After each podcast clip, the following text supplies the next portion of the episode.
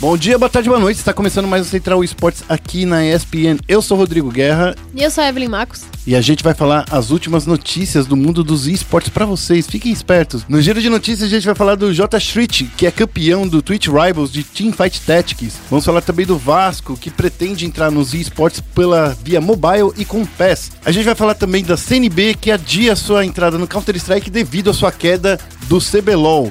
A gente vai falar também sobre a Valve se posicionando contra as exclusividades de torneios no Counter-Strike. E falando de Counter-Strike, no momento clutch a gente vai falar do Codezera, que foi anunciado pela FaZe e já estreou na ESL One de New York com o pior desempenho em estreias da sua carreira. A gente vai falar também da Energy, que se tornou Evil Genesis e ganhou a ESL One de Nova York sobre a Astralis. A gente vai falar do Overwatch League, que teve sua final com a San Francisco Shock como campeã. E a gente vai passar também os resultados da rodada do Clutch, do BR League, do Clutch, né? Do CBCS e do retorno da Pro League de Rainbow Six. E no Foco Next a gente vai falar da LMS que chegou ao fim no Sudeste Asiático, que agora vai ser uma liga única em 2020. Vamos falar também da Evil Genesis, que comprou a vaga da Ecofox na Liga Norte-Americana de League of Legends. E para falar um pouquinho mais de Mundial, eu e a Evelyn vamos começar a discutir um pouco sobre esse Mundial que vai rolar a partir dessa quarta-feira. Então fique esperto que o Central Esportes começa agora.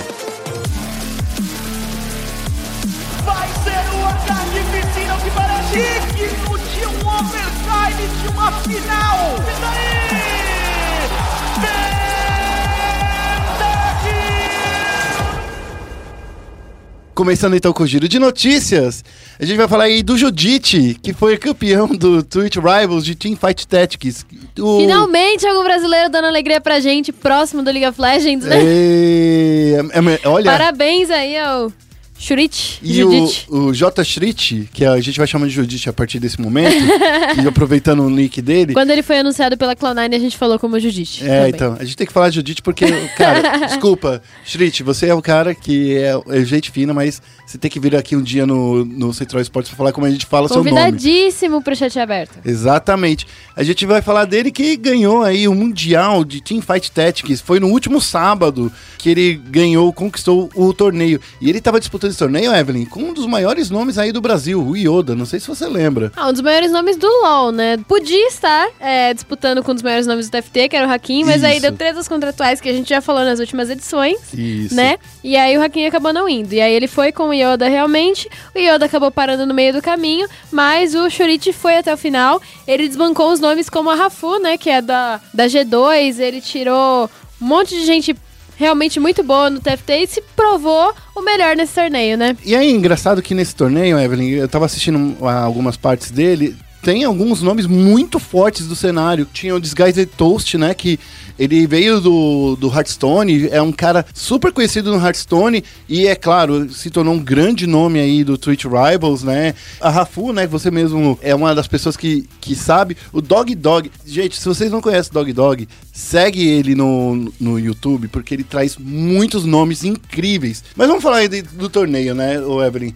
O Shrit acabou levando 16 mil dólares, né, com essa é, primeira posição, mas para chegar aí nesse resultado, ele ganhou cinco partidas seguidas em primeiro lugar, e duas partidas ele ficou em segundo, e ele ficou só uma vez na quarta posição.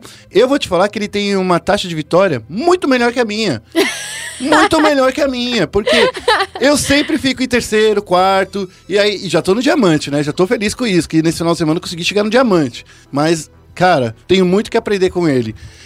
Ele desbancou alguns nomes, a gente já falou do Disguised Toast, do Yoda. Da Ele- Rafu. da Rafu. Ele tava jogando, inclusive, na mesma chave, na mesmo, no mesmo grupo do Yoda. Que ficou, eu fiquei meio triste, né? Porque. Em alguns momentos, né? Não foi sempre o mesmo grupo. É, mas ele tava no lobby B, né? Então, é, é- então assim, eu fico Sim. triste porque quando tinha dois brasileiros, você não sabia pra quem torcia. Se você torcia, era pro. Torce pros dois, dá pra ficar em primeiro e segundo. Ah, tá ótimo. Mas, mas alguém tem que levar o dinheiro. Mas tudo bem, Judite, olha, o Judite, ele merece essa vitória. Foi jogador de Heroes of the Storm.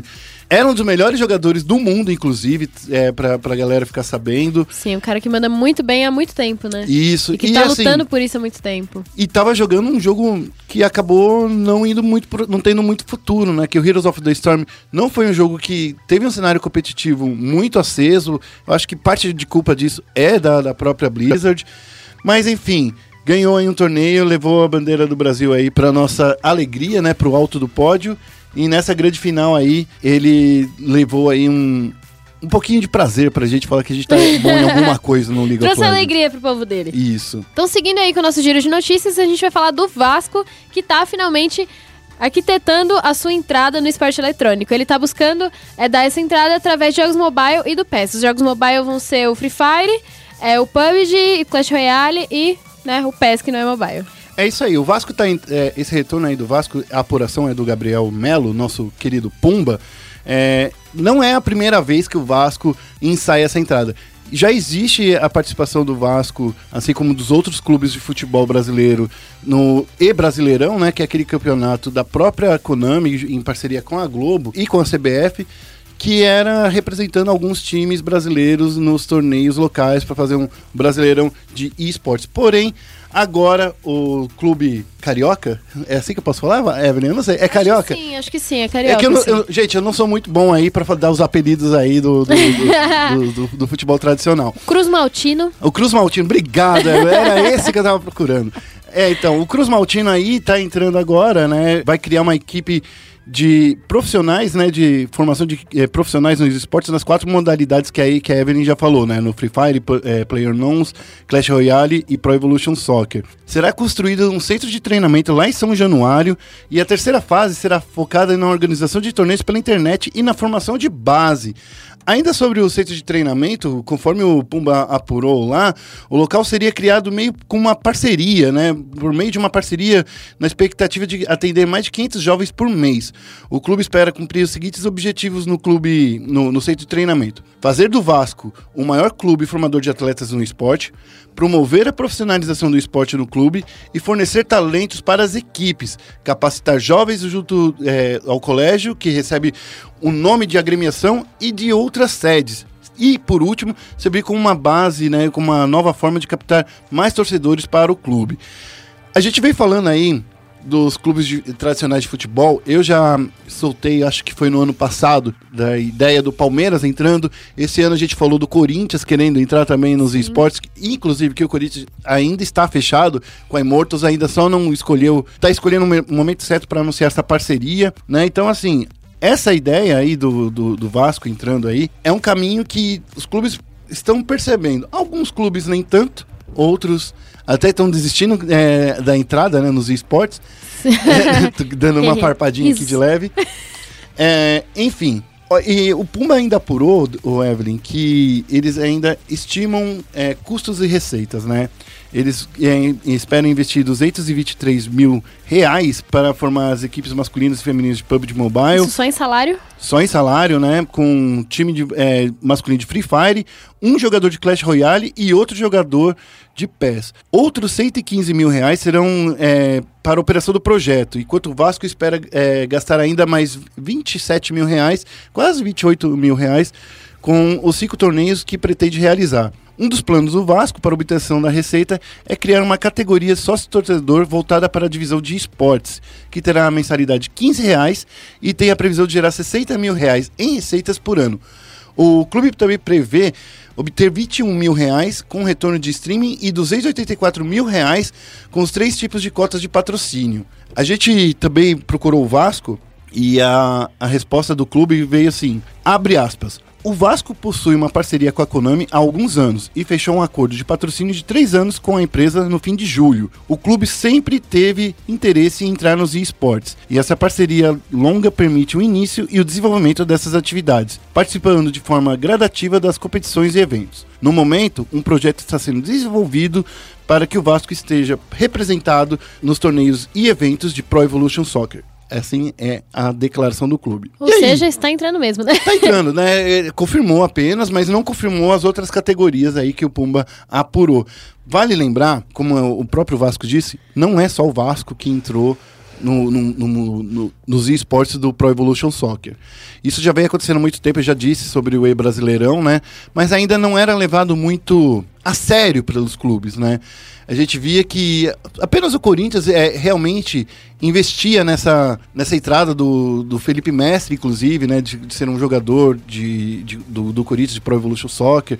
Que, e o Corinthians sempre de- pegava e divulgava os campeonatos que iria participar nas redes oficiais do Corinthians, não numa rede paralela, né? Então, assim, é legal ver que o Vasco também tá querendo ir por esse caminho, porém, a gente tem que esperar ainda um pouco. A gente não vai ver o Vasco entrando nos grandes títulos por enquanto, né? No, no Counter-Strike, League of Legends, por aí. Tendo isso em vista, eu queria perguntar para você, senhorita Evelyn Marcos.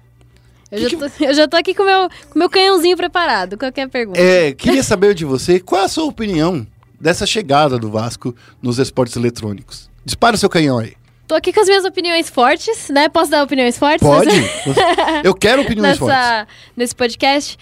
Eu acredito que o dinheiro que eles estão querendo investir numa equipe de esportes não é o suficiente. E eu acredito que os times de, de futebol, eles ainda não têm muita noção do que eles estão fazendo ao entrar no esporte eletrônico. A gente tem um e apenas um clube de esporte eletrônico que funcionou até agora nos esportes, que foi o Flamengo, e eles não vieram com um projeto próprio. Quer dizer, eles tiveram um projeto próprio, mas o projeto é administrado pela GoForit. Eu acredito que seja por isso que o Flamengo tá dando certo, não necessariamente pela administração do Flamengo, né? Eu acho que o Flamengo nem quer esse mérito de estar realmente é, envolvido na administração do time de esportes. É a GoForit que gerencia todas as situações e tal. E a gente vê o Santos, que tá há um tempão tentando vingar, com pouca grana nos esportes. Eles tentaram expandir para várias modalidades e não deu certo, acabou não dando certo em nenhuma. Até a line de CS feminina eles perderam.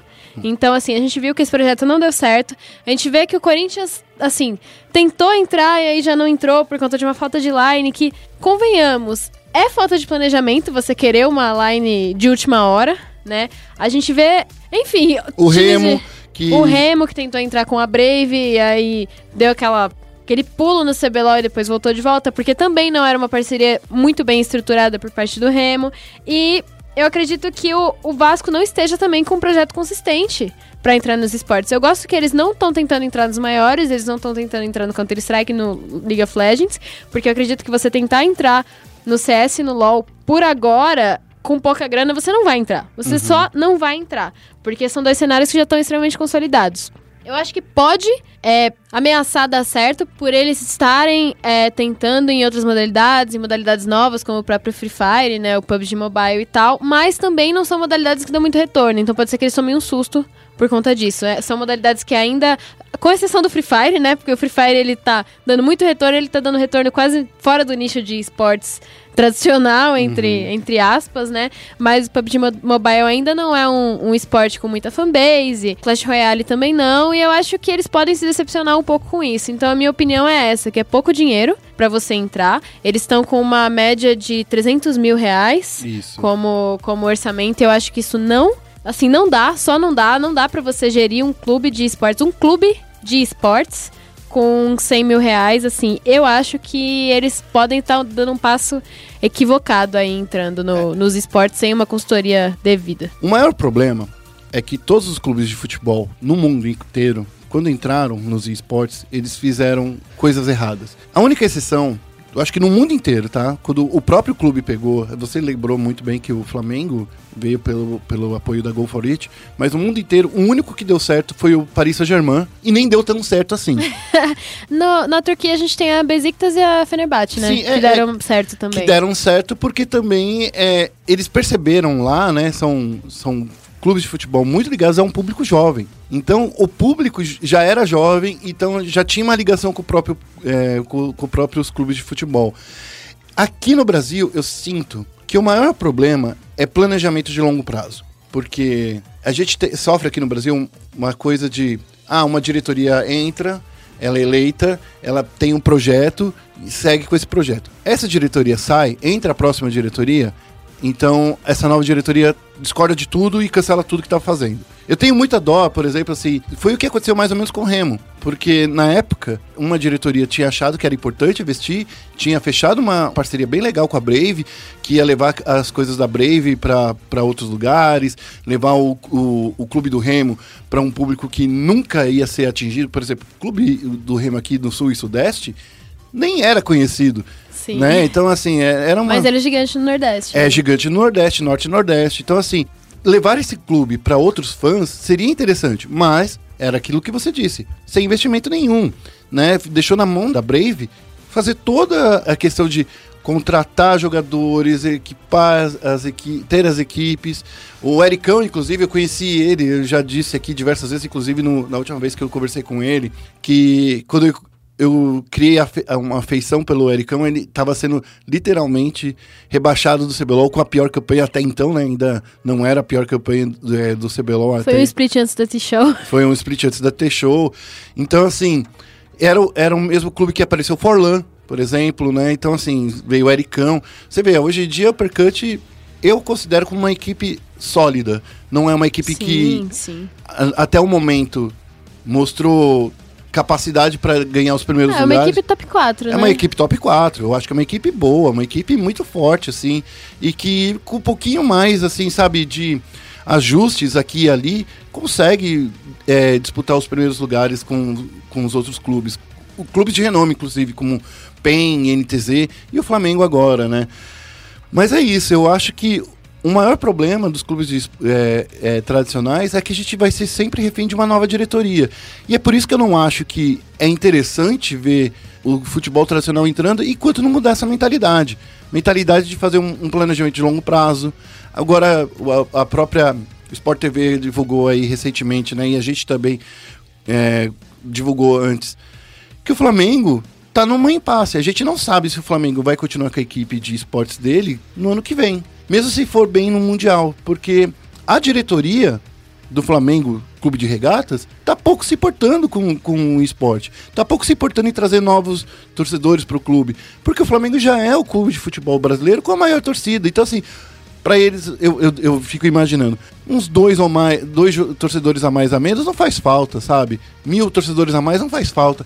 E é isso que é o problema, sabe? Então, assim, é a falta de visão, é a falta de planejamento. Enquanto o clube de futebol aqui no Brasil for tratado como uma organização não governamental, uma organização sem fins lucrativos, a gente vai ver isso. A gente não vai ver investimentos de marca querendo crescer, a gente não vai ver clube de futebol lutando pelas cabeças em qualquer lugar, para qualquer fã, qualquer torcedor entrar no clube de futebol.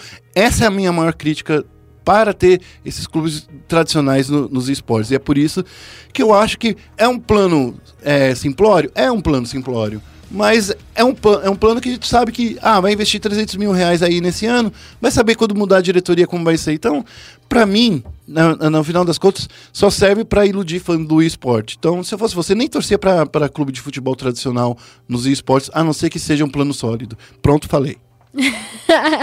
Mic drop. Ah, os caras não gostam da gente, cara. Não tá querendo essa, essa, nova, essa nova, sabe, essa nova essa torcida. nova leva de fãs, sim. Né? É, a minha opinião é, é, basicamente essa, né? O que eu quero acrescentar é isso, é que a maioria dos clubes de, de esporte tradicional que entram no esporte eletrônico acham que esporte eletrônico é bagunça. É, e não é E bagunça. acham que é simples de você entrar, acham que é simples de você gerir um time e não é. E a gente vê exemplos muito desastrosos disso. E eu acredito que um clube tem que ter muita responsabilidade para querer entrar nos esportes e não tem ocorrido tanto. Eu gostaria que mais clubes seguissem o, o exemplo do Flamengo e que se o Vasco realmente quiser entrar, eu acho que seria bom eles é, consultarem uma consultoria focada em esportes, uma galera que realmente vai orientar ele certo, porque tentar entrar nos esportes também com expertise do esporte, do esporte tradicional, eu não sei se compensa, Uhum. não acho que compensa, não tem compensado. E eu acho que vai ser muito decepcionante se o Vasco entrar e depois sair porque não deu certo. Então é isso, entrem com responsabilidade. Com planos e metas. Vamos partir para a próxima notícia, então, Evelyn. Você que vai ler. Vamos. A gente vai falar aí do CNB que adiou o retorno pro Counter-Strike por causa da queda para o circuitão, né? Vamos falar mais de negócios nos Mais esportes. Aqui vai virar o Central Business. Quase que a gente teve Bloomers de volta pro Counter-Strike, né? Pra quem não sabe, a CNB é uma organização extremamente tradicional que já teve lineup de Counter-Strike há muito tempo, há muitos, muitos, muitos anos. E eles quase voltaram pro Counter-Strike nessas últimas semanas, esses últimos meses. Mas o time de LoL acabou caindo para a segunda divisão e eles decidiram realmente que iam focar os esforços no time de LoL, o investimento no time de LoL para remediar essa queda de certa forma, né? A CNB, inclusive, de- deu umas declarações pra gente na nossa reportagem, falaram que estavam realmente planejando esse retorno, mas que acabou por interferência aí desse infortúnio no CBLOL, eles acabaram desistindo, por enquanto. A questão da- do CNB eu entendo o Fuse, entendo que ele e o Kleber, né? Sabe, eles estão passando por uma dificuldade porque, assim, por mais que eu entenda que a CNB sempre queria, desde o início, disputar o CBLOL trazendo novos, novos talentos, isso daí é, é, inato do CNB. Desde que eu conheço a CNB com um projeto preparando é, campeões, com o Joko, inclusive, na época. É, esse sempre foi o objetivo do CNB, de evitar o, o meio comum. Nesse, desses jogadores que surgiram aí, só para você ter uma ideia, surgiram, por exemplo, o Napon, né? O Yamp. O o PBO, o OS, né? Então, assim, são alguns nomes, né, que a gente fala. São nomes que estão aí, que são fortes. O Yamp foi considerado o melhor jungler agora do, do circuitão, né, desse último split. Sim, subiu como campeão do, do desafiante e como líder da equipe, né, praticamente. Sim. E a saída do, do Yamp, inclusive, a gente, eh, né, eu e você, Evelyn, questionamos muito no Central Esportes aqui, né, quando o CNB revelou que ia é, investir numa line completamente gente nova e que o PBO era o único, a, única pessoa mais avançada, digamos assim, né, da equipe, né, com, com mais experiente, né? Mais experiente da, na equipe. E assim, eu gosto muito do Pablo. Estou querendo ser muito, muito honesto assim. Eu gosto bastante do Pablo, mas eu tenho que falar que eu, ele não é o melhor AD Carry do Brasil. Eu acho que nunca foi, entendeu? Ah, ele já foi um dos melhores. Um dos melhores, mas ele nunca foi o melhor, entendeu? Essa é a questão. Eu sempre brincava Ele foi que... muito bom em 2016, né? Mas... Mas de 2016 foram pra cá são três anos, né, Evelyn? Então, é assim, e, te, e, eu acho que esse ano, assim, outra, outro nome interessante de gente falar foi o do Turtle sendo técnico direto. Esse eu acho que foi o maior talento que a CNB revelou esse ano. Eu acho que entre. Mas mesmo assim, eu acho que foi muito. É, foi muito. Precoce. Precoce. Assim? Sabe o que eu acho? Eu entendo que o Turtle ele trocou muita ideia com o Peter que o Peter passou muita coisa para ele, mas eu acho que ele deveria fazer um caminho, que eu sempre digo aqui no Central Sports, que o técnico, ele deveria fazer um, sei lá, bootcamp de técnico, sei lá, fazer um, um estágio numa equipe grande. Seja nos ah, Estados mas Unidos não é Europa. simples assim. Eu sei né? que não é.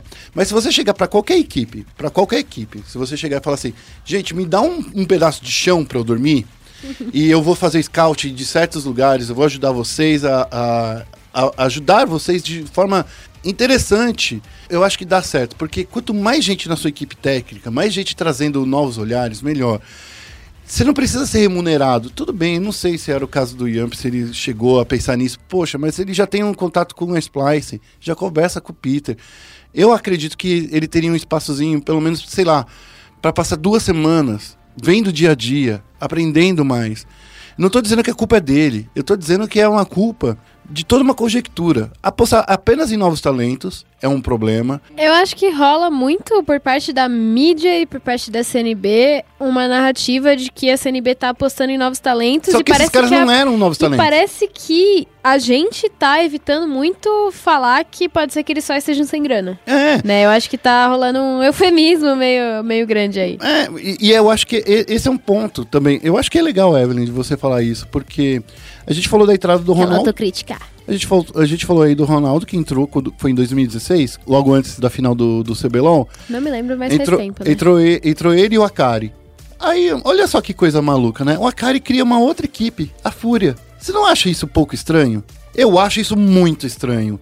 Eu acho estranho demais que um dos sócios do CNB abre uma outra equipe, nada é dito, a gente pergunta e nada é, é comentado. Então eu acho que é assim, existem existe caroço nesse angu, entendeu? Tem caroço nesse angu. E tomara, de verdade, que o CNB seja mais transparente daqui pra frente. Eu acho que é uma coisa que a gente questiona muito aqui no, no mundo dos esportes, é a questão da transparência. As coisas vão acontecendo e a gente vai criando, e eles vão criando narrativas e a gente vai engolindo por enquanto. Eu acho que tá na hora de alguém perguntar. Eu acho que talvez se alguém vai ser, seremos nós mesmo, né? De perguntar: cadê o Ronaldo? Cadê o Akari? Cadê esse dinheiro do CNB? Poxa, tá difícil aí, né? Enfim, eu acho que, que é isso que eu tenho pra falar. É, eu acho que tá na hora, sim, da CNB ser mais transparente com a sua torcida, né? Porque a torcida da CNB continua sendo uma das mais fiéis do Brasil, e isso é raro até no esporte eletrônico, Sim. né? Seria muito bom se a CNB realmente entrasse no CS, mas eu não ia gostar de ver a CNB com um time meia boca. Não que os, o, a line dos amigos do Tadeu seja um time meia boca, mas não é um. É um time que ainda tem muito a se desenvolver e eu não sei se a CNB conseguiria fazer com que esse time se tornasse elite na situação atual. É, sabe? não é um time que você olha assim, nossa, esses caras, cinco juntos, eles são campeões, eles vão ganhar qualquer coisa, né? É, é- é um time Eu gosto bom. do projeto da CNB de acreditar que qualquer lineup que funcione bem pode se tornar campeã. Esse não foi o caso da última lineup do CBLOL, mas eu acho que eles têm muito. Assim, eu gosto da ideia do projeto a longo prazo, eu gosto da ideia de trabalhar com uma comissão técnica muito forte, eu acho que isso pode funcionar muito bem. Não funcionou, eu acho que era muito difícil funcionar no time split do CBLOL, mas eu acho que poderia funcionar sim com essa line de Counter-Strike se a situação fosse outra na, no clube, né? Eu acho que você fazer isso com pouca grana é difícil. Eu acho que a NTZ faz isso, faz isso muito bem. Revelou o House, que vai brilhar muito ano que vem no CBLOL, Mas a, aquele a menino. INTZ não faz com pouca grana. Ela, Sim, então, Então, ela não faz é isso isso com que eu tô pouca grana. falando. Ela, ela paga pouco, a gente sabe disso, né? Tem um salário que não é o do maior do Brasil, porque a gente sabe que o maior salário do Brasil é do Flamengo, mas ela investe muito. Sim, sim, eles têm uma comissão técnica muito forte, sempre tiveram, eles sempre estavam renovando isso. Teve um momento só em que no League of Legends eles tiveram uma, uma comissão técnica um pouquinho mais reduzida, que foi no ano passado, que foi inclusive uma das piores campanhas da NTZ, que eles estavam só com o Maestro, e agora eles estão com um monte de gente ajudando o Maestro e estão é, voltando a ser uma das principais equipes do Brasil no League of Legends. Eles entraram no Rainbow Six já com coach, sendo que tinham poucas equipes de Rainbow Six que tinham coach, eles estavam com, com o Drix. E eles têm esse projeto também, né? Eu acredito que a, a NTZ seja o case é, que tá ali no intermédio, no intermediário, né, do que a CNB busca, só que eles fazem de um jeitinho um pouquinho mais certo do que a CNB tava tentando aplicar e acabou dando certo. E com a CNB eu acredito que realmente não era o momento de entrar no Counter-Strike, mesmo se eles não tivessem caído, se eles tivessem ficado ali na beirinha do CBLOL. Não é o lugar da CNB, tá na beirinha do, da tabela do CBLOL. É, é- e essa é uma coisa que a torcida sempre critica, né? Que desde, Sim. que desde a extinta equipe da Kombi Branca, né? Que quando essa equipe foi, foi desfeita, o CNB nunca mais esteve disputando os primeiros lugares. Tava sempre lutando pra não cair. O CNB tava sempre lutando pra continuar no CBLOL. E, sendo bem honesto, agora vamos falar do primeiro split desse, é, do, do, do ano passado. Foi- do ano passado que tinha Hakim, Brucer. Foi, nesse, foi no ano passado ou foi no início desse ano? Agora eu tô confundindo. Foi no ano passado, foi no ano passado. Aquela equipe deu meio que certo porque o meta tava doido, lembra? Sim, eu achei isso extremamente legal. Eu achei que foi uma, foi uma aplicação dessa premissa deles. Não foi apenas porque o Meta estava doido, mas porque eles tinham um técnico muito, muito, muito bom, que era o Jimmy. Sim. Jimmy que tá na Golden Guardians agora. E funcionou esse projeto deles, funcionou de pegar... A galera que, que eles pegaram é, tava um pouco desacreditada, né, na época. A gente tem que ressaltar isso também. E acabou dando muito certo na época, né? E Que era só que... robô, é, Hakim, Brucer. Sim, só que por algum motivo eles não renovaram com, com o Jimmy, né? Eu não quero é, apostar que esse algum motivo foi grana, mas Ao, tudo, ao que tudo indica. ao que tudo indica, né? E o que falta. é- A- a- trazer o mental também não foi uma grande. Foi uma medida de desespero, né? É, porque o mental, sendo bem honesto, ele nem era um jogador profissional, né? Nem tava sendo esses nomes aí. Era um cara que ia muito bem na solo kill, mas não tinha nenhuma experiência aí de grandes nomes, nem de pequenos nomes no esporte é, sul-coreano. Então imagina assim, se na Coreia do Sul o cara não é. tá entre os melhores da solo kill, mas nenhuma equipe quer contratá-lo, é porque tem algum problema. Então, Eu só tô querendo dizer É, que, é, que é essa coisa, porque assim, na Coreia do Sul é um celeiro de novos talentos. A gente sabe disso, a gente já falou isso. Mas é um problema quando esse cara vem de e ele nem é considerado a entrar em uma equipe. É complicado. Muito complicado. Bom, mas chega de falar mal do, CB, do CNB. vamos parar de falar mal do CNB. Eu só queria deixar mais uma vez. CNB agora vai passar aí o próximo split no circuito desafiante. Vai ter muito tempo para pensar, né? De como repensar. E assim, todas as equipes do CBLOL que foram pro circuito desafiante voltaram mais fortes. Algumas não, né? Que nem o caso da T1, mas eu acho que no caso da T1. Aí tem a Red que ainda não conseguiu subir. É, então, Né? mas é todas que já voltaram, né? Então, Ah, sim, sim, então sim. assim, eu sinto que agora é a hora de você pegar e, e estruturar melhor. É a hora de você investir melhor o seu dinheiro. E o CNB, se o Ronaldo ainda tá lá, Se o Ronaldo ainda tá ajudando financeiramente a equipe de alguma forma, eu acho que é a hora de tirar a mão do bolso, espantar esse escorpião. É uma equipe muito tradicional, que tem muito carinho. Inclusive, sempre quando tem oportunidade eu falo aqui. A CNB é uma das equipes que está no meu coração porque foi a primeira equipe de esportes que eu entrevistei. Né, que foi com a famosa eh, equipe da Kombi Branca. Da Cash, Leco, Alox. Então, assim, eu tenho um carinho especial por, por essa, por essa equipe, mas isso não me cega o fato de que a gente criticou esse split inteiro, esse split inteiro, de que a CNB precisava trazer nomes mais fortes. Que não dava para deixar o meu Kyo, não dava para deixar o Aslan, só com esses nomes. O Aslan é um cara muito bom, pode ter queimado a carreira desse cara por causa dessa passagem do Série B. Meio que eu também, que tava começando. É, né? então. Então, vamos, vamos ter mais responsabilidade quando a gente lida com esses novos talentos. Eu acho que essa também é uma lição que a gente precisa deixar aí. Bom, chega de falar mal, mas vamos continuar falando mal, Evelyn. Vamos falar aí. Vamos? Vamos falar aí da Valve se posicionando sobre os torneios exclusivos é, no universo Counter-Strike. O que que tá acontecendo, Evelyn? Que caminho é esse? Sim, essa semana a Valve eh, divulgou um comunicado comentando algumas questões que estão polemizando aí no cenário de Counter-Strike. E uma delas é a exclusividade, né? O, o motor para a, a Valve ter feito esse, esse pronunciamento sobre a exclusividade foi a, a ESL Pro Tour, que é um campeonato que está sendo idealizado aí, que está querendo é, ser exclusivo, né? Que está querendo que os times disputem apenas esse campeonato. E a Valve se pronunciou e disse que ela não é a favor desse tipo de, de circuito, de exclusividade para os times, porque é um experimento que pode causar danos a longo prazo, segundo eles. Eles não concordam que um time dispute apenas um campeonato, independente da duração desse campeonato e, e de tudo assim. Vale a pena lembrar que a Valve falou que não vai licenciar o Counter-Strike para esses campeonatos que têm exclusividade de qualquer tipo. Exclusividade de jogadores, exclusividade de times. Não vai liberar. Ou seja, assim que a Valve começar a olhar direitinho esses torneios que exigem exclusividade, ela, esse torneio pode nem poder usar mais o Counter-Strike como seu, sua ferramenta. Sim, é uma aspa da Valve nesse comunicado aqui, só para passar para vocês. De acordo com eles, esse modelo de competição impede a concorrência de outras organizadoras e a manutenção do ecossistema de Counter-Strike, caso um evento falhe. Então, eles têm bastante ressalva com esse tipo de campeonato. Aqui no Brasil, ele- a gente já tinha experiências com exclusividade, né? O CBCS, eles é, tinham a premissa de ser exclusivos de todos os times que foram franqueados no Campeonato Brasileiro de Counter-Strike para eles participarem apenas do, do CBCS.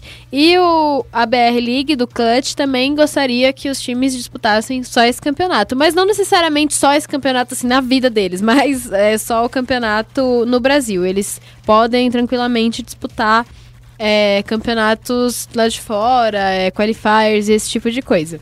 É que, é, na verdade, eu vou, eu vou até resumir. Não é que é um campeonato exclusivo. O que o CBCS e o Clutch estão querendo fazer, na Liga Clutch está querendo fazer assim. Você não vai participar do, do CBCS e o pessoal do CBCS não vai participar do Clutch. Mas é, é importante lembrar que o CBCS e, o, o- o- e a BR League, o que eles não querem é que os times do BR League participem no, no CBCS e os times do CBCS não querem que participe no, no BR League. Mas a questão é, a BR League é um dos caminhos do Clutch Circuit para você se classificar para a SL Pro League.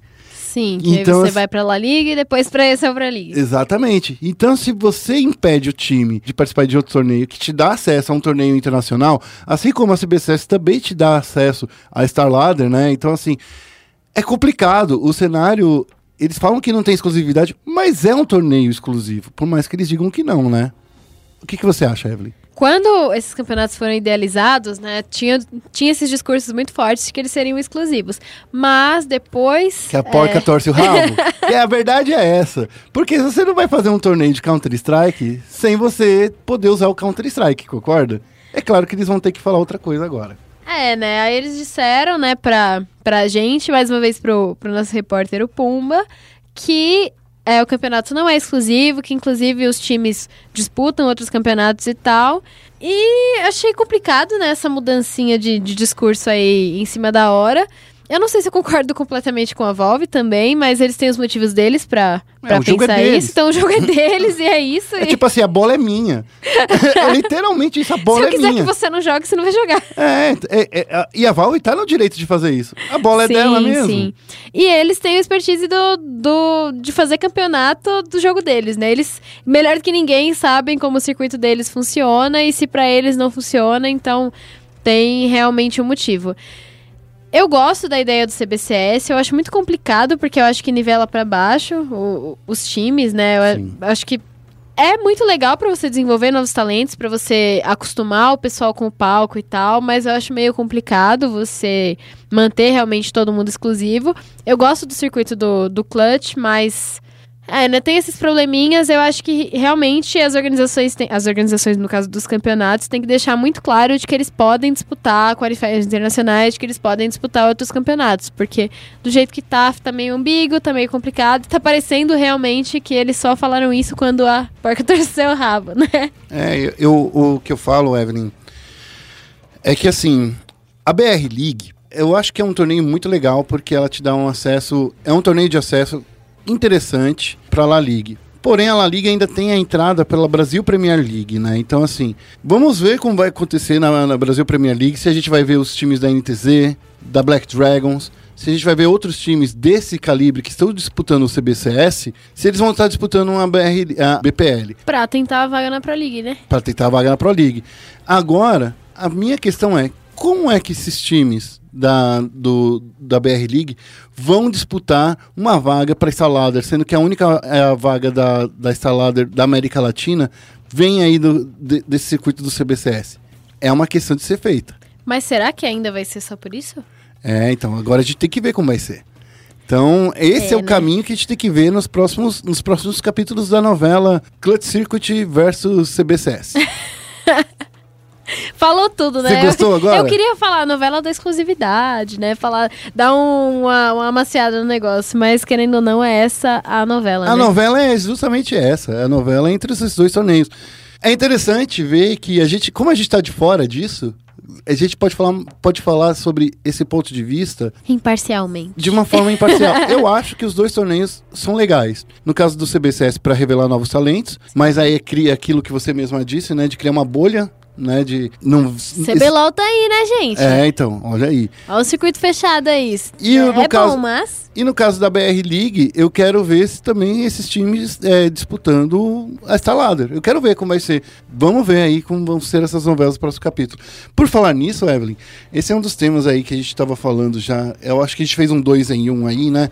Sim. Porque esse era, a- era a próxima notícia que a gente ia falar, mas a gente meio que Não, uniu as duas é. notícias, né? E daí quando a gente fa- fala disso, eu acho que é importante relembrar. A Valve é a dona da bola. Se a Valve falar assim, esse torneio não tem mais a licença para usar o Counter-Strike, Acabou, acabou. Acabou o Não torneio. tem conversa, discussão. acabou o torneio. Então, assim, vai depender, por mais que os, que os, que os organizadores dos dois campeonatos falem que não seja exclusivo, isso vai depender única e exclusivamente do julgamento da Valve. Então, se a Valve olhar e falar, ah, tudo bem, segue, segue, segue a bola, segue firme, beleza.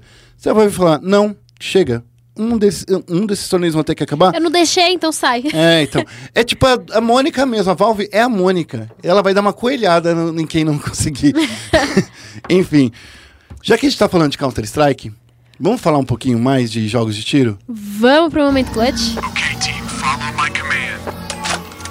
Saindo então da exclusividade, a gente vai falar de um torneio que aconteceu esse final de semana, que foi a ESL One de Nova York, e que culminou na solução de uma grande novela que estava acontecendo nas, nas últimas semanas, que foi se o Coldzera ia ou não pra FaZe, né? Grande surpresa que ele vai pra FaZe. Olha. Estamos muito surpresos de que o Coldzera foi Meu pra. Deus! Como isso foi acontecer? Eu tô muito feliz, gente, sério. Eu sou muito fangirl da FaZe, gosto muito do Code e fiquei muito feliz dele tá aí na FaZe, mas a estreia não foi a melhor e é justamente essa a nossa notícia, que ele teve a pior estreia da carreira dele na ESL One de Nova York. Na verdade, a pior estreia dele em qualquer torneio. E isso foi, marcou a ESL One de Nova York. E, e eu acho que é esse o caminho que o Codizeira ele vai se lembrar de qualquer estreia. Olha, a gente traqueou os resultados dele desde desde 2016. E é muito triste ver que o Codizera começa desse jeito. O que aconteceu? O rating do Codizera tá sendo, é, foi, foi criado lá em 2010 pela HLTV. E eles fazem o quê? Eles fazem uma somatória de diversos resultados para fazer chegar nesse rating. O rating do Codizera foi de 0.72 pelo ranking da HLTV. Só para você ter uma ideia, esse rating ele vai de 0 a 3. E o Codizera pegou 0.72. E isso muito se deve porque ele não conseguiu fazer as kills que ele precisava fazer. É um resultado misto entre kills, deaths e também a, o tempo de sobrevivência que ele está dentro da partida. Quantas, quanto de recurso ele doou pro outro time. Enfim, a conta é doida, a matemática é maluca. Você precisa ser um gênio matemático para chegar nesse rating, mas esse é um rating baseado estritamente em dados que você coleta dentro do jogo, ou seja, coisas que dá para você traquear em qualquer, qualquer servidor. E esse rating é de 0.72 é o pior da carreira dele. Só para você ter uma ideia, Evelyn, em 2015, quando ele estreou pela Luminosity, no, foi no Sevo Professional Season 8, que ele ficou com um rating de 1.20. E o kill death ratio dele foi de 109 positivo, ou seja, para cada morte dele, né, para cada, cada abate nos cálculos é, entre mortes e abates, ele ficou positivo 109. Ou seja, o KD que você já conhece do LoL, né? Então, assim, Sim. você já conhece do LoL, você já conhece do Overwatch, você já conhece de qualquer outro torneio. Ele ficou positivo nesse torneio com 109 abates. Eu acho que ele quase não morreu nesse torneio e matou gente pra caramba. Só pra fazer uma brincadeirinha aí. Já em 2016, na, pela SK, quando estreou pela SK, foi lá na SL1 de Colônia, que ele ficou com um rate de 1.37 e um KD de 89 positivo. Em 2018, na estreia dele pelo MIBR, também na SL1 de Colônia, ele ficou com um rate de 1.21 e um KD positivo de 50. Mas agora, na estreia da SL1 de Nova York, ele ficou com 0.72 de rating e menos 26 de KD. Fidou, se... fidou o Code. É, é, o Code ele não clicou, gente. Então, é, é uma coisa difícil aí. Codizeira tem um problema aí sério, porque todo mundo esperava uma estreia muito boa, tanto dele quanto da FaZe, porque essa equipe da FaZe, ela veio com muito hype, porque ela tem o Olaf Meister, tem o Codizeira, ou seja, jogadores de alto renome. Todo mundo queria ver esse time voando, é, sabe, o Nico, que é um dos grandes nomes aí do cenário do Counter-Strike. Então, assim, todo mundo ficava imaginando, nossa, imagina Codizeira e Nico juntos. Vai ser uma, uma destruição. Tudo bem, ainda não foi uma destruição, mas eu ainda acho que o Codizeira ele deve ter jogado com muito peso nas costas, sabe? Jogando pela primeira vez com um time full é, gringo, né? Um time full de estrangeiros que a FaZe não dá para você falar que é um time de uma nacionalidade, porque tem jogadores do mundo inteiro. Sim, sim. Então todo mundo tem que falar inglês e todo mundo tem seu sotaque próprio. Imagina o sotaque do Codizeiro, do Olof, do Nico. Então, assim, é, as pessoas elas precisam se adaptar, os jogadores precisam se adaptar. Mas ainda acho que isso não é uma desculpa, porque, sei lá, é, esse resultado foi muito abaixo. Eu acho que tem muito a ver também do Codizeiro estar tá praticamente três meses sem jogar. Né? É um problema bastante sério, né? Três meses aí sem jogar profissionalmente é, é uma eternidade no, no Counter-Strike, porque o meta muda de torneio a torneio, então ele ficou três torneios abaixo do meta aí, jogando muito abaixo. Se bem que, né? É, eu não acho que muda tanto assim, não. Não, é que a gente tem que lembrar que tem Astralis, né? é que a Astralis, É, ela ficou um tempão sem jogar os torneios tradicionais, jogando só Blast Pro Series e veio e ganhou um Major de novo, né? Agora, eu até fiquei quietinha aqui porque eu quero entrar. Entrem. Entre chutando. Eu quero entrar fazendo o que eu gosto de fazer aqui. É que, reclamar, né? Não. É ser advogada de pro player. Hum. eu vou ser advogada do Code agora. Acabaram de anunciar a line, gente. Eu acho que a gente tá justamente criticando o imediatismo em outras escalações, em outros esportes. E a gente quer muito esse, esse e a gente quer muito esse resultado imediato no Counter-Strike, a gente quer muito resultado imediato com o IBR, com o Code agora, e a gente tá querendo muito desde o ano passado, quando eles anunciaram o IBR, e não é assim que funciona, em time nenhum você encaixa em, em um mês pra você conseguir ser campeão de um campeonato. Claro que foi um rating horroroso pro Code, mas tem todos esses fatores que você falou, e eu acredito que esse time realmente precisa encaixar sem o pessoal achar que eles vão ser campeões logo de cara. Não é porque você tem várias estrelas que você vai ser campeão logo de cara. Se fosse assim a Cage do LoL, nossa senhora, tava aí tri quadracampeão. E não é assim, não é assim que funciona. O Coldzera, ele foi anunciado no dia de estreia da, da ESL One. A gente sabe que ele estava realmente treinando com é, alguns jogadores do time dele, mas não deu tempo dele se adaptar à phase e demanda um período de adaptação. Não é uma coisa que é feita em uma semana, ou em um mês, ou em alguma coisa assim. Muito menos em um dia desde o, desde o anúncio, né? Então, eu acho que Claro que é uma coisa pra gente ficar de olho, mas que não é uma métrica dos resultados que o Code podem alcançar no próximo, nos próximos campeonatos aí. Eu entendo esse ponto de vista, Evelyn, mas assim, é que isso também é muito se deve a, a, a jogadas individuais, né, também. Eu sei que Counter-Strike é um jogo de time e tal, mas assim, depende muito de caldo dos jogadores, de ter percepção. Sim, com codes- certeza. Mas é que isso ficou abaixo da média dele, né? Ele nunca chegou com um rating tão abaixo, assim, porque eu acho, eu concordo com você, não deve se esperar que eles fossem campeões no primeiro torneio que eles disputassem. Não é isso que a gente quer. Mas é que ele ficou muito abaixo da média dele. E isso é, é o preocupante, entendeu? Eu, é como eu disse, eu acho que ficar três meses sem jogar é um problema. Porque. E três meses sem treinar, né? Porque vamos dizer que se ele conseguiu. Ah, mas ele tava treinando sim. é, ele tava em jogando time online, só, mas né? é, ele estava jogando. Foi fazer um bootcamp sozinho. É, foi jogar lá na Europa. E tem, tem isso, sabe? Eu acho que Counter-Strike é um, é um jogo tão difícil, gente. É tão difícil. Porque por mais que você jogue uns torneios até menores, olha o que aconteceu com o MBR também. Eu quero falar, eu, eu, eu tava de férias quando, quando aconteceu isso. Aquele torneio merreca lá que, que, o, que o MBR não ganhou, que era só com o time X da Europa. Desculpa, gente. É assim, V4 Esports. é, ganhou. sei lá, ah, não, meu. é, V- V4 Esports era o nome do campeonato. É, O então. Tricked ganhou. E, e eu, eu- e assim, vamos combinar. Que torneio era aquele com peso de um, de um MBR que ninguém ganhou nada? Eu tô falando que, assim, no, fim, no frigir dos ovos, Tá difícil. tá difícil, porque, assim, não adianta você disputar qualquer campeonato e querer ganhar, porque você tem que, que treinar. É uma, essa é a minha crítica que eu faço no Counter-Strike, ah, sei lá, faz uns 10 anos já. E eu falo assim, os jogadores precisam se dar tempo. MIBR não se deu tempo com a, com a escalação gringa, caiu fora. MIBR não deu tempo pro Phelps. MIBR não deu tempo pro, sei lá, vai dar tempo pro KNG? Vai dar tempo pro Taco? Então assim, tá difícil, gente. Segura essa onda, respira fundo.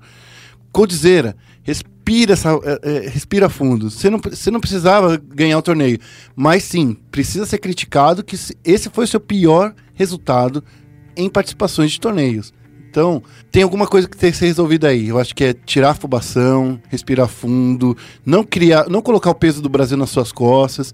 Nenhum jogador precisa colocar isso. Joguem por vocês. Eu acho que esse é o caminho. Tá bom assim? Gostou? Gostei, Tá bom. gostei. Guerra Coach. pra 2019. Vamos continuar então falando aí da ESL One Nova York. O que aconteceu em Nova York? A Evil Genesis voltou pro cenário de Counter-Strike e já voltou campeã. A Energy, que se tornou Evil Genesis, foi campeã da ESL One Nova York sobre a Astralis. Arrasou muito, mandou muito bem e conseguiu aí esse título. Queria falar um pouco antes de falar sobre o resultado da ESL One sobre a Evil Genesis, que tá só fazendo, só mandando bem aí no, no, nos esportes. A EG eles pegaram a vaga na LCS, no LoL, agora eles pegaram essa line no, no Counter-Strike e já chegou ganhando, eles demitiram o Canadian, estão mandando muito bem. Então, arrasando, mandando muito bem. Eu só queria lembrar que, assim, essa Energy é a, é- é a equipe que a gente veio falando há muito tempo, que eles estão performando cada vez melhor. É o time do Tarik. É o time do Tarik. Então, assim, é. Olha só, atualmente a gente vai. Já, já emenda com, a- com essa aqui também, Evelyn, que eu tô vendo aqui, ó, na minha tela. Porque, assim. Que eu a- coloquei. é, então, a Evelyn colocou aqui um dado muito legal.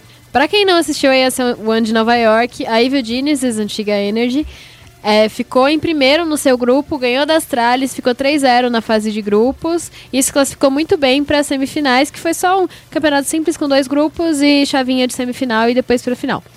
Quem se classificou para as semifinais foi a Team Liquid, que jogou contra a Astralis, e a Evil Genesis, que jogou contra a G2. A Evil Genesis fez 2x0 na G2 e foi pra final. E a Astralis fez 2x1 na Team Liquid e foi pra final também. A final, que foi uma melhor de 5, a Evil Genesis surpreendeu todo mundo e conseguiu esse 3x1 sobre a Astralis. E não, eu não falo surpreender todo mundo, subestimando a, a Evil Genesis, mas realmente exaltando que a Astralis é um time extremamente forte, a gente já sabe é, dos resultados desse time. E aí a Evil acabou desbancando eles por esse, esse confronto e colocou seu nome aí entre os melhores times de Counter-Strike do mundo.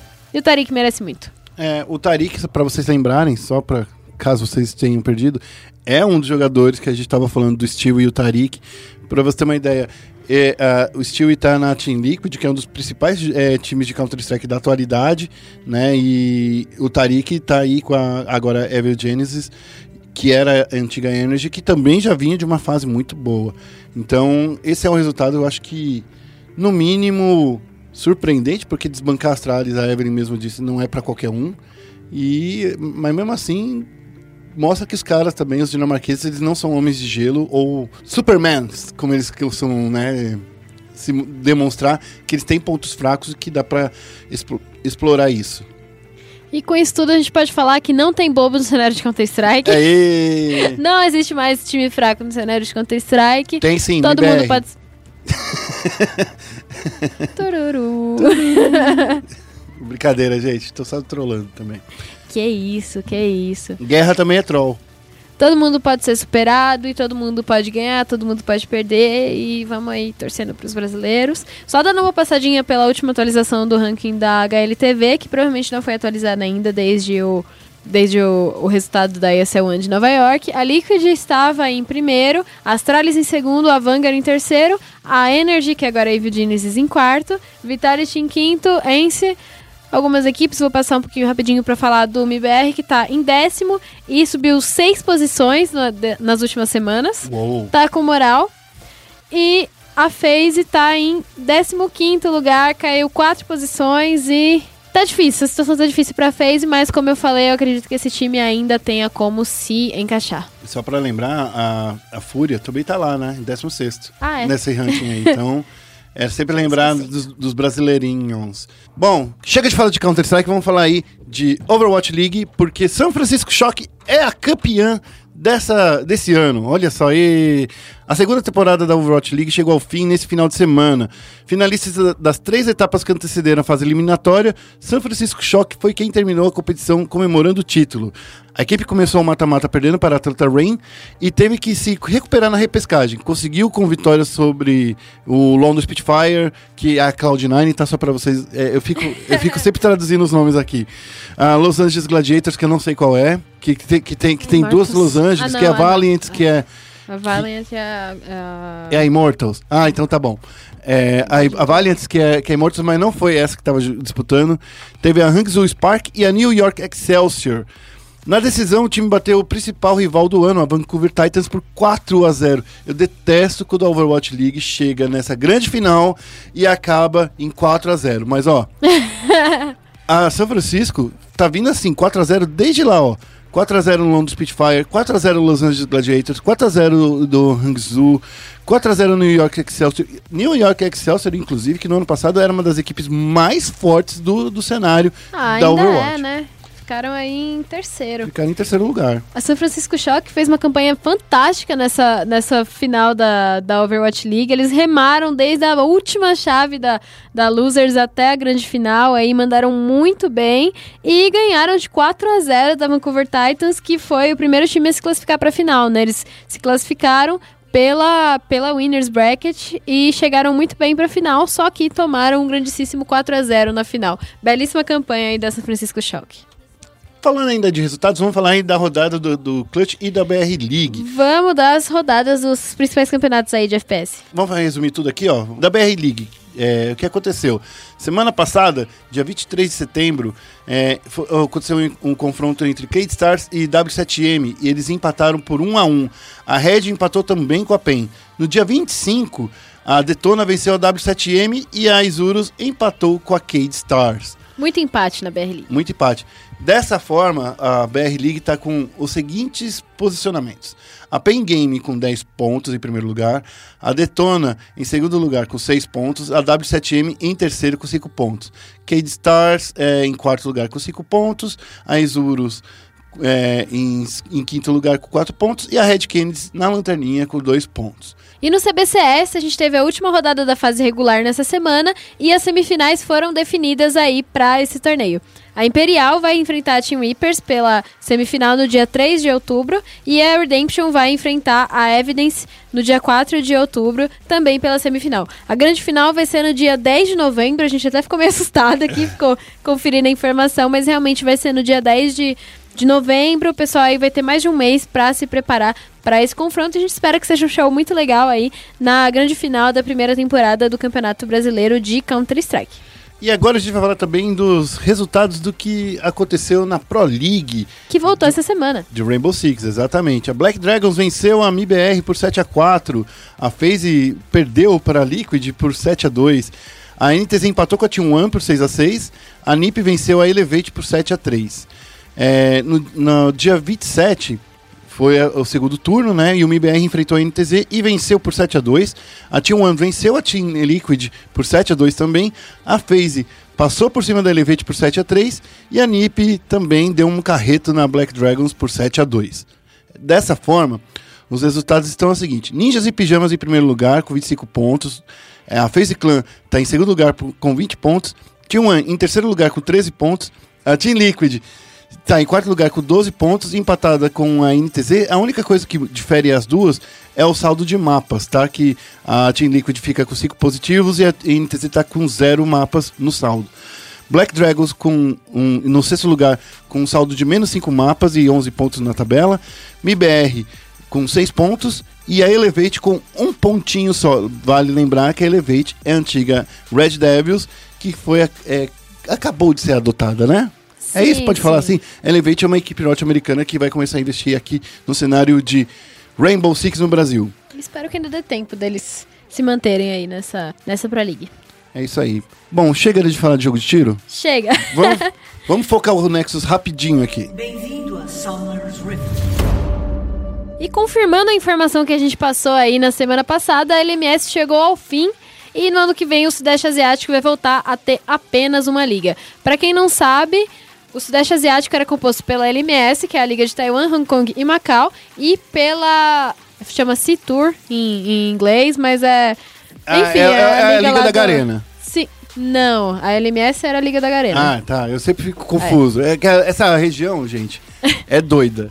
Ainda bem que tem reuniu Sim. tudo em uma só. e... Que pra quem não sabe é a Liga da Mega. É... O nome do circuito é C-Tour. Tá. Mas. Enfim. A LMS vai deixar de existir e vai juntar tudo em uma liga só, de acordo com a, a Riot e a, e a Garena, que é a administradora dessa liga. Eles vinham avaliando o ecossistema da competição e decidiram que o melhor é realmente juntar essas duas ligas. A LMS não estava tendo um resultado muito bom nos últimos anos aí, eles têm três vagas para o Mundial e a gente, inclusive, para quem ouviu o Central Sports da semana passada, o Dudu e a Letícia detonaram a LMS, principalmente o Dudu, né? Mas eu sou um dos críticos efusivos. Principalmente Agora que não Flash tem Flash Wolves, Wolves no, no, no, Mundial, LMS já não fazia nada, né? Quando é. tinha Flash Wolves e agora pior ainda. E eu acho que foi bom essa mudança. Eu acho que vai ser bom pra LMS, vai ser bom pro cenário de LoL e é um. É bom. A culpa disso é a Taipei Assassins, que ganhou um torneio, que, que, ganhou um Mundial de LoL. Eu, assim, quando nem existia quando LoL. Quando nem existia LoL no resto do mundo, entendeu? Eu tô com ódio da Taipei Assassins até hoje. Tanto é que essa equipe ainda existe. Respeito os clássicos. Alguém, já, alguém ouviu falar da Taipei Assassins nos últimos quatro anos? Não. Então é assim, ó. Antes fosse quatro. É, então. É que eu tô falando. É assim, a, a LMS ela ganha uma, uma, uma fama por um passado de algo. É, é que nem quando a gente jogava o. E, jogava, e chegava no Mundial, Evelyn, quando a gente tinha que ganhar. Quando a Kabum ganhou, por exemplo, uma vaga lá na PAX, num torneio na PAX. Que nem era Mid-Season Invitational, era um qualifier que você jogava só com um time e se você ganhava, você ia. Wildcard. É, então, é isso, é isso que eu tô falando. Eu tô. Hum, nervoso. Ainda bem que o Dudu tava aqui semana passada, eu ouvi o podcast. Obrigado, Dudu, por você ter dito tudo que eu queria ter dito. com muito mais propriedade que eu, tá bom? Mas assim, é, é esse que tá. É, concordo, tem que cair mesmo. E assim, vamos concordar a região do Vietnã, ela vai ser incluída nessa fase, nesse, nesse grupo? Não, eles não vão ser incluídos nesse A grupo. VCS não. A GPL vai ser incluída nesse grupo, mas a VCS não. Ah, entendi. Eu acho que também devia ser ficou- incluído, entendeu? Que daí, daí justifica as três vagas. Daí justifica essas três vagas. É, né? Só que o Vietnã é melhor que, Mas tudo do bem. que todas as outras ligas juntas. Mas tudo bem, mas aí eu acho que, que Não, é justo, sim. Ia fazer bem pro, pro cenário competitivo da, da região. faz que nem na China. Na China não, tem- não tá rolando torneio com 20 times no ano que vem?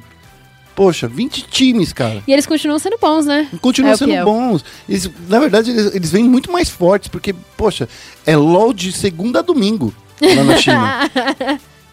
Pô, vamos combinar aí, vamos aprender um pouquinho com a China. E pasmem, espectadores, tem, tem gente pra assistir tudo isso. Tem gente pra assistir tudo isso.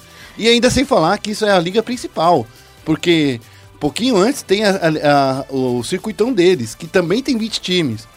Então são 40 times disputando É a liga muito chinesa. chinês jogando LOL, é muito chinês Tudo bem que assistindo tem um LOL. bilhão de pessoas. é um, é um, Literalmente. É, e, e assim, imagina quando chegar a, a Liga Indiana, que tem um bilhão e meio de pessoas, que são quase 2 bilhões. Imagina, deve rolar uns, uns LOLzinho nervoso lá na Índia. né? Capaz, capaz. Vamos falar de mais LOLzinho estrangeiro aí, enquanto a Vamos. gente não tem mundial pra falar de Flamengo? A Evil Genius comprou a vaga da EcoFox na Liga Norte-Americana de League of Legends, a LCS. Isso foi anunciado pela Riot na, na noite da quinta-feira do dia 27. É uma, é uma compra que era, já era esperada, porque a EcoFox ela meio que perdeu a vaga quando a, a Riot é, anunciou que eles precisavam se definir e não definiram nenhum comprador, porque por causa daqueles problemas do Rick Fox. Essa é uma história muito longa que a gente vem falando aqui no Central Esportes há algum tempo. Como a, a, a EcoFox não conseguiu encontrar um comprador, a Riot foi lá e achou esse comprador e foi a Evil Genesis a, a escolhida. A Evil Genesis fez duas ofertas para a EcoFox. A primeira foi feita no fim de julho no valor de 41 milhões, sendo que Dólares. é, 40 milhões de dólares, eu sempre confundo. É, sendo É que grana. 10 milhões em dinheiro vivo. Toma, dinheiro, na sua cara. A segunda oferta de 30 milhões de dólares garantidos em dinheiro foi feita em agosto. Depois que a negociação foi feita é, entre a Ecofox e outro grupo que não teve sucesso. No dia 23 de julho, a Kronk Sports Entertainment é, concordou em pagar 30 milhões pela, pela vaga da Ecofox na LCS. No entanto, a negociação não foi para frente depois do, C- do CEO da Sentinels, Rob Moore, entrou com um processo contra Josh Cochrane e sua empresa sua, sua proposta violação de contrato verbal e a joint venture com outras duas companhias. Essa é uma novela que vem acontecendo há muito tempo, gente. Ah, Sim, pra quem não lembra, né, é... Fazendo, um recap aqui. fazendo um recap bem, bem basiquinho, é um investidor racista. O investidor da EcoFox foi racista em uma declaração. O Rick Fox, que é, foi o idealizador da, da EcoFox, que é um jogador da, da ex-jogador da NBA, ele ficou puto, logicamente, com essa declaração racista e falou que ele não ia ficar na organização se não tirassem esse cara. A Riot ficou também puta com a declaração. Sim. E falou, ele não vai. É, a Ecofox não vai ficar na minha liga se não tirar esse investidor racista. E não é simples assim pra você tirar o investidor, né? Não é você demitir o cara, ele tá com ações na organização. E aí, basicamente, a Ecofox perdeu a vaga deles na LCS e foi obrigada a, a vender, né? Aquele famoso obrigada a se retirar, né? Por favor, sai agora. Convidado a se retirar, né, do, da liga. E eles conseguiram aí vender a vaga para Evil Genesis, que está voltando para o League of Legends, então. Ah, Né? a Evil Genesis é, é- é até interessante relembrar que ela tentou, com- é, participou do leilão das vagas do, da LCS, não foi escolhida, né? Assim como a Immortals não tinha sido escolhida também. Sim. Então, assim, Immortals também voltou para outra via, né? exatamente, a Immortals voltou com a vaga da Optic, porque a, a Immortals comprou a Optic inteira, né? Você não vai deixar entrar no seu parquinho? Então eu eu vou comprar o seu parquinho. Eu compro o seu carrinho, eu compro a sua montanha russa. né? E foi isso. Daí Immortals voltou e agora a Evil Genesis. A gente tá voltando pros grandes nomes aí dos esportes de novo aí, né? No, Eu acho que é mais a EG voltando a, se- a ser um grande nome nos esportes, né? é, voltando a investir muito. Mas a EG ela voltando não era, clássicos. não, era, não era um time que não tinha grana.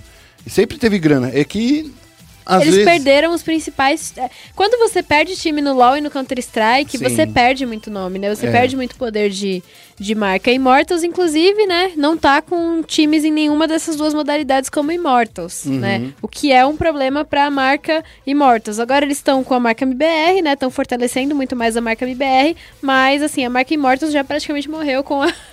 Com a saída do, do nome Immortals do time de Rainbow Six, né? E aí, como, eu fico da dúvida de como vai ser no ano que vem. Se eles vão jogar pelo nome da Optic Gaming, que é um nome muito forte, inclusive no Call of Duty, né? Bota MBR, né?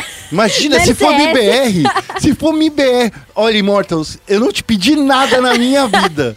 E aí, aí vai com certeza mercantilizar o nome do MBR, né? Porque não tem nada a ver com MBR e LCS, mas coloca. Não, mas isso. é MBR. É assim, é o melhor time. Melhor time. Porque Immortals Brasil, morreu. mas não, mas é isso aí. Mas o Immortals morreu, não morreu? Morreu. A marca não morreu? Sim, e eles não podem usar o Los Angeles Val- Valiant. Não pode usar o também. Los Angeles Não podem Valiant. porque é exclusivo da Overwatch League. E eles não podem. Eles podem usar o Optic. Mas quem vai ma- manter uma marca assim, né? Se- olha, Ah, eu acho que é. MBR é muito melhor do que Immortals. É isso, vamos torcer então pra É ter. isso aí. Ó, ter se o Noah na- tivesse aqui, eu mandaria um Twitter pra ele. se ele tivesse no, no board aí. Eu mandaria um Twitter pra ele, mas enfim. Bota MBR na LCS, é isso aí. Só pra vocês Aí vai ser o Brasil feliz internacionalmente no LoL. Nossa, nossa. É, olha, imagina o Brasil sendo representado por uma equipe norte-americana.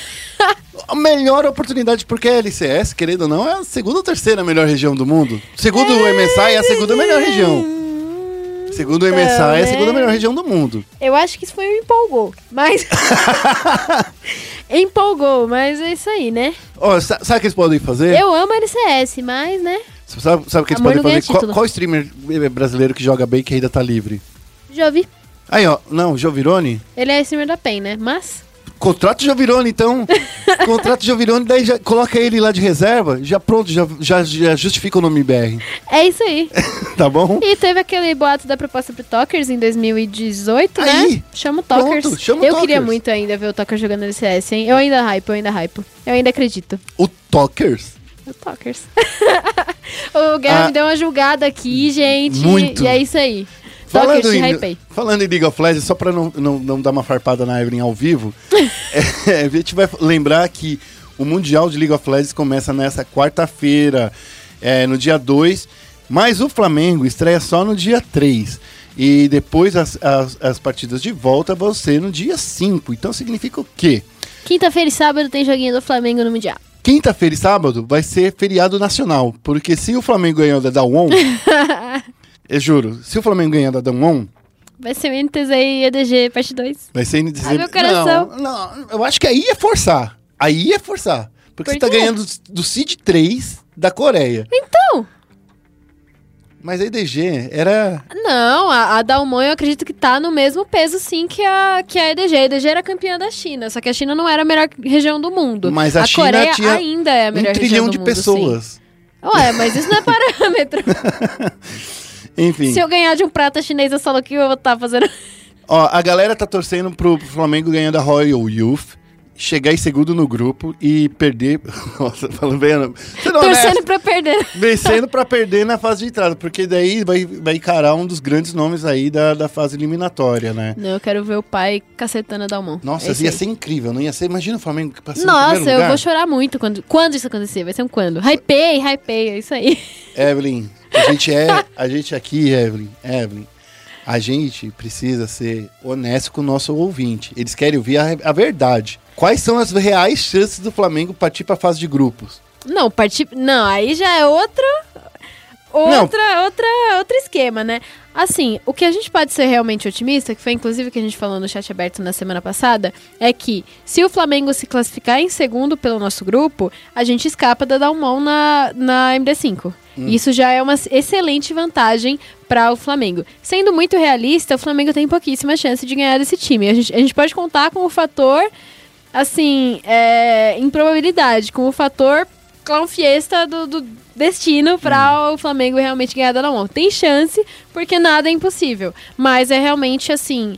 É, considerando o histórico das duas equipes e a força das ligas e tal, é muito complicado do Flamengo ganhar da Dalmon. Mas é possível. E também tem a Royal Youth, que também é muito forte. A gente não pode subestimar esse time de jeito nenhum. Sim. Mas se a gente se classificar em segundo, a gente escapa desse time na, na MD5. Então há uma que chance. daí Mas eu não acredito que. Só que aí a gente pode, acontecer. pegar uma Clutch Game, uma Splice, a gente pode Que pegar. isso? Se a gente conseguir cacetar Dalmon, a gente caceta o Rune tranquilamente na. Ah. na- na- Você... Tranquilamente, eu disse. Evelyn, eu queria ter tanta confiança quanto você. Você pensa que o Flamengo é time? O Flamengo é nação. Mas assim, a gente tem que concordar. Eu vi o. É só pra falar. Eu vi um vídeo do Eric, do Mais Esportes, que ele colocou o, o BRTT contra o Reckless. E o, o, o BRTT foi amassado. Foi amassado. E no desespero. É, foi assim. O robô, ele ganhou do, do, do Buipo, da Fnatic. Mas assim, o Buipo tava jogando também a, a, a la caralho, entendeu? Não tava jogando serião. Sei lá. Eu acho que a gente tem que ser. Tem que ser. Como posso dizer? Não, Realista. eu não vou deixar você trazer pessimismo pra esse podcast. A gente vai passar o calendário. Tá bom, passa o calendário aí. Não, já passei ó, aqui, ó. No dia 3, na próxima quinta-feira, Evelyn, o Flamengo vai enfrentar Down 1 às 10 horas da manhã. E depois, ao meio-dia, eles pegam a Royal Youth. E aí? No sábado, o Flamengo enfrenta a Dalmon às 9 da manhã e a Royal Youth às 11 da manhã. E a fase eliminatória vai acontecer entre segunda e terça-feira, caso a gente passe pra melhor de cinco, que se tudo der certo vai acontecer. E é isso aí, Flamengo. Pega a nossa energia. Nunca pensei que eu fosse torcer pro Flamengo na minha vida, mas A Genkidama tá gigante aqui, a gente tá torcendo muito pra eles. São quatro séries aí, passam dois times, né, Evelyn, pro, pro, pra fase de grupos do Mundial, né? passam quatro times do play Quatro times do play-in. Isso. Você acha que o Flamengo é um desses times, então? Eu não sei. Pra mim, a meta do, do Brasil nesse Mundial é passar pra melhor de cinco. Eu acho que o que a gente tá com moral pra fazer é passar pra melhor de cinco. Eu não acho que a gente deve esperar passar pra fase de grupos, mas eu acho que seria fantástico se a gente passasse e eu vou estar torcendo pra isso. Tá bom. Fica aqui a nossa torcida, torcendo aí pra, pra Clutch, pra Splice. Pra Splice não, que eu quero torcer pro Peter de alguma forma. Mas assim, pra gente não enfrentar eles. Porque se for entre Splice e Flamengo, eu vou torcer pro Flamengo. Desculpa, Peter, você é um cara de gente boa. Eu sei que você tá ouvindo, entendendo tudo que eu tô falando aqui em português. Então me desculpa aí. Fã do Central Sports, o Peter. É, então, ele ouve, ouve todos os programas. Mentira, ele não ouve não, gente. Mas enfim, a gente vai encerrando o nosso programa por aqui. Obrigado pra quem nos ouviu até agora. Evelyn, é, pra alegria da nação e pros torcedores do Flamengo, fala seu Twitter aí. Vocês podem me encontrar lá no arroba Evelyn Marcos no Twitter. Meu nome é com Y, é Marcos com CK, mas se você procurar Evelyn com dois N's, você já me acha lá. É isso aí, eu peço pra vocês também seguirem as nossas páginas no Facebook e no Twitter, ESPN Esportes BR, tanto no Twitter quanto no Facebook é a mesma coisa. Então fica esperto. Ah, segue a gente no, no Twitter porque a gente vai fazer uma cobertura muito legal do Mundial de LoL. A Evelyn tá preparando várias pautas legais, né, Evelyn? Não, mentira. É a Dani que tá indo pra, pra Alemanha. Tururu. Mas a, a Evelyn vai, vai para um próximo torneio internacional. A gente já tá prometendo pra ela ao vivo, pra ela não, não ficar com essa carinha que ela tá olhando pra mim, tá bom, Evelyn? Tá bom, tá bom. Mas mesmo assim, a gente vai estar preparando muitas pautas legais daqui de casa pra... sobre o Mundial pra vocês. E fiquem ligados aí no nosso site pra estar acompanhando essa nossa cobertura. É isso aí. A gente agradece, lembrando sempre que ESPN, porque a vida precisa de esporte.